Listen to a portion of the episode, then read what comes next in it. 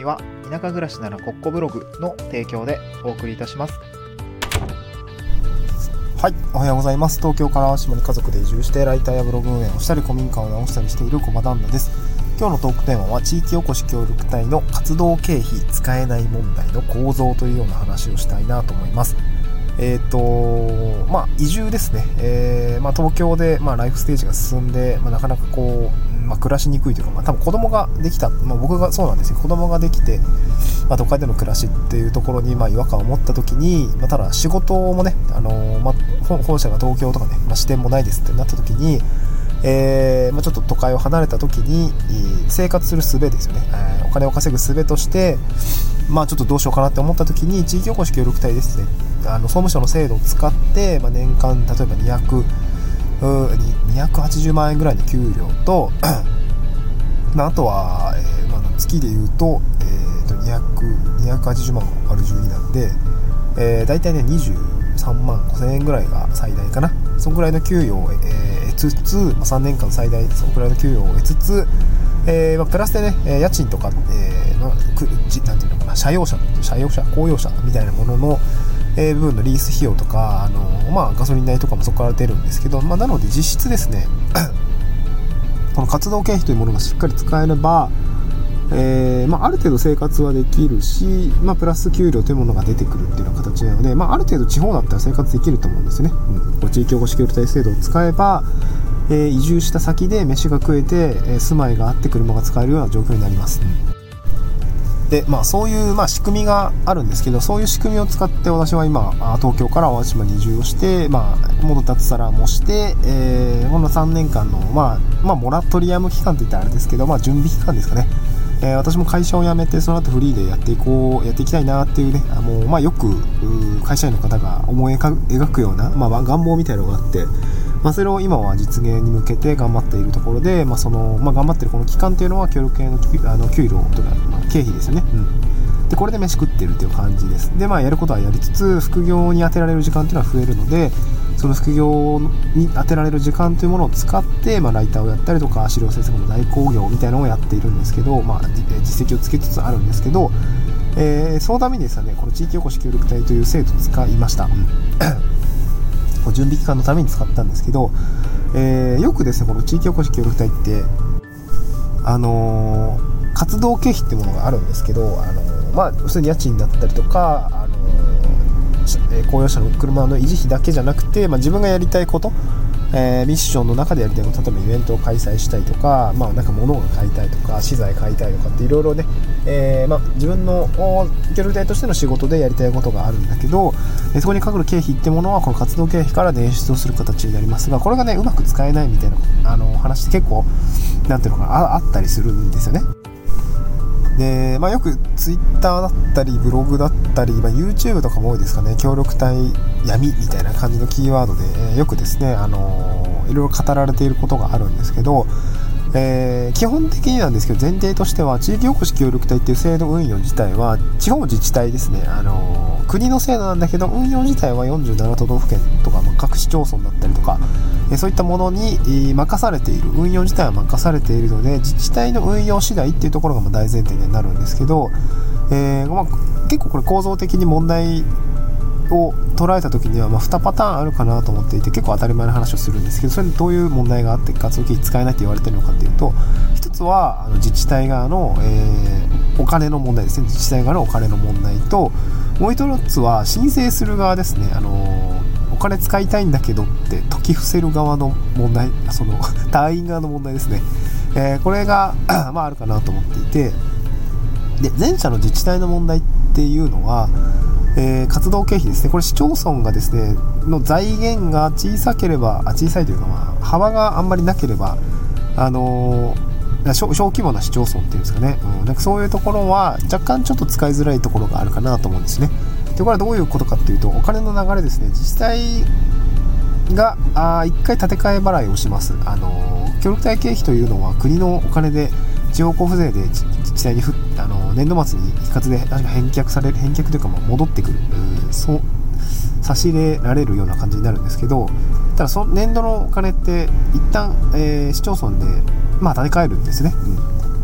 うん。まあ、単位1人が取ったら例えば満額使ったら480万円の、まあ、市税だったりとか、まあ、町のお金で、えー、行って建て替えて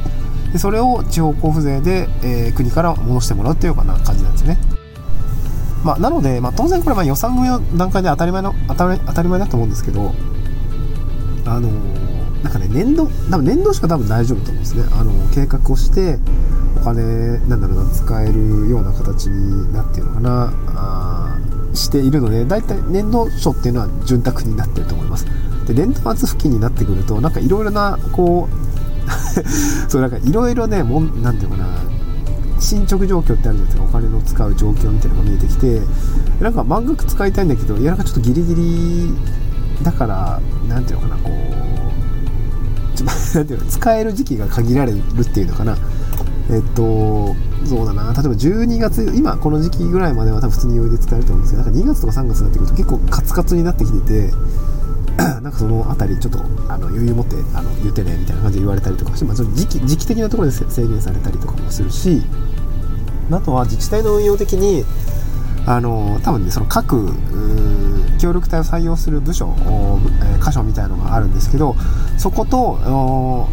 財政を取り扱う部署っていう財務課みたいなところのやり取りが非常に円滑に進んでいる自治体であれば、あの問題ないというかその協力隊ってそもそも結構イレギュラー公務員その他の公務員的な業務とはちょっとイレギュラーな仕事だったりもするんでそれどういうお金の使い方が財務課として認められるかって結構なんかその経験運用歴によると思うんですよね。その例えばですけど僕の場合で言うとサブスク型の契約っていうんですかね。これはあの今まで自治体では毛嫌いされてました。あのそれどういう理由かっていうとあそうですね。まあ僕はアドビのイラストレーターとかあとまあ最近言うとオフィスの365とかもあのマイクロソフト365とかですね、あのまあえーと、オフィスソフトっていうのもサブスク型で、えーまあ、課金され継続課金されていくような支払い方式が多いんですけどでもその 各自治体のお金って年度単位でお金決まるじゃないですか。だからねその未来に対してお金がかかるものに対して今判断するのは避けたいっていうなんかその 心理が働くわけなんですよね。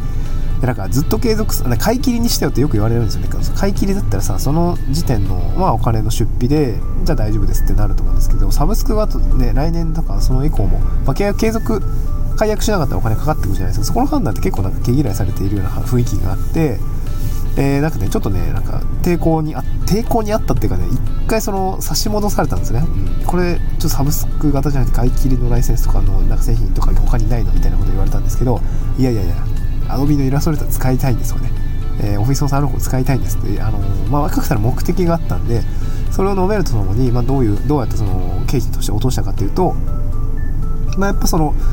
この年にいくらかかるのか、あこの来年はいくらかかる見込みなのかみたいな、収支計画みたいな、経費計画みたいな感じですかね。こうこういうのをしっかり出して、だ今年度はあいくらかかります、これ以上かかりませんみたいなところの、その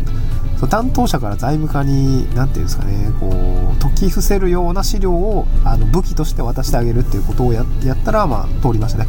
で市の担当者としてもあそのサブスク型の契約って今まで通したことになったけどこれで通るんだったらこう横展開したら他の単位でも使えるよねみたいなことを言っていたのであのサブスク型の経費っていうのは非常にあのまあノウハウとしてあの財務課そう財務課がうんって言わないと経費取らないんであのそういうことはノウハウとして蓄積されましたみたいなことを言っていたのであそういうことなんだみたいな。これって多分どんな自治体も同じことやってんだろうなと思いましたねそのと認める認めないがね国で定めてないから結局自治体のさじ加減になっちゃう。んですよこれがねあの各自治体って違うこっちの自治体は使えるって話あったのになんでこっちは使えないの？って話になっちゃって使えないみたいな感じのまあ構造的な問題になってるのかなと思いましたね。でもう一つ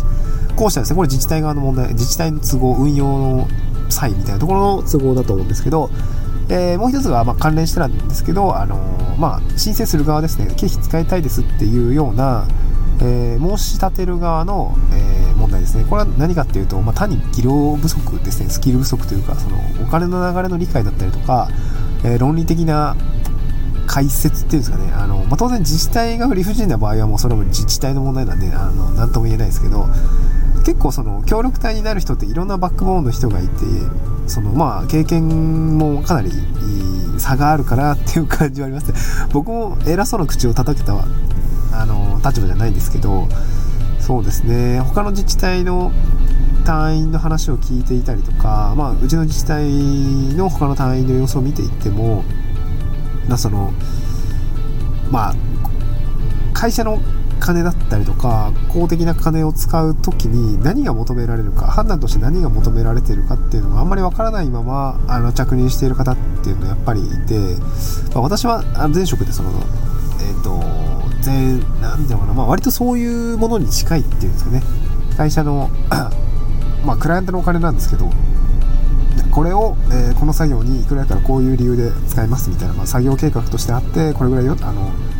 まあ、支出が必要になりますみたいなお金の部分の説得みたいなところ、まあ、予算計画の仕事もしていたのでなんかそういうところはなんとなくこうこういうことが求められてるっていうのはなんかなんとなく当たりがつくんですけど、まあ、だからあの明細をしっかり出すとか計画値っていうのをしっかり出すっていうところさえやっておけば活動経費であんまり使えないものってないんですよね。その通りやすいタイム感に通りやすい通りやすくないみたいなところ担当者もまあ毛嫌いみたいなところもあると思うんですけどそうあのしっかり申請すれば必ず通ると思います。あの、まともな自治体だったらね。そうだ、そういうところがあって、協力隊の、あの、活動経費を使うレベル、使い、使いたいですって申請するレベルが、多分ね、バックボーンが全然違うんで、あの、で、だからそういう研修とかもやってないと思うんですよ。自治体、結局自治体運用だから。っていうのもあって、まあ、活動経費使えませんみたいなね。でさ、総務省でね、あの、例えば、活動経費の使用事例みたいな、めちゃくちゃ明確に出したらいいと思うんですけど、そういうのやってる人がいなくて、っていうとこだと思うんですね。それまあ各、結局各自治体によるんで、みたいな話になっちゃうんで、多分確率的なことは言えないと思うんですけど、なんかそういうところがね、まあ問題になるかなと思いましたね。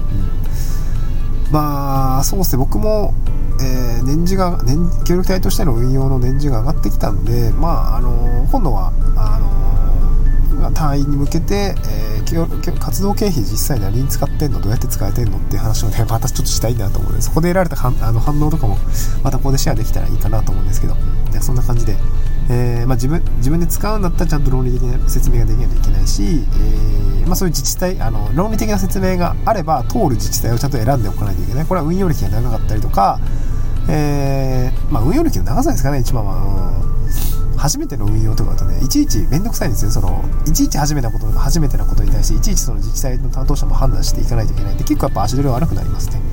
まあ、こういったところは結構気をつけないといけないのかなっていう感じでございました。はい、地域おこし協力隊ですね。まあ、ぜひね、あの、外れのない自治体を選ぶのであれば、割とこう運用歴が長いところ、ノウハウが溜まっているようなところを選ぶといいのかなと思いました。はい、また次回の収録でお会いしましょう。バイバイ。という前に、えー、っと、これ12月2日だと思うんですけど、今日までですね、あの、地方移住の Kindle 本、僕が出版した Kindle 本ですね、あの、スタンド F の概要欄に貼ってあるんですけど、これ無料でダウンロードできる期間が、えー、っと、今日の17時までなんで、はい、Amazon の 期間限定セールです。ぜひお手に取ってください。以上です。ありがとうございました。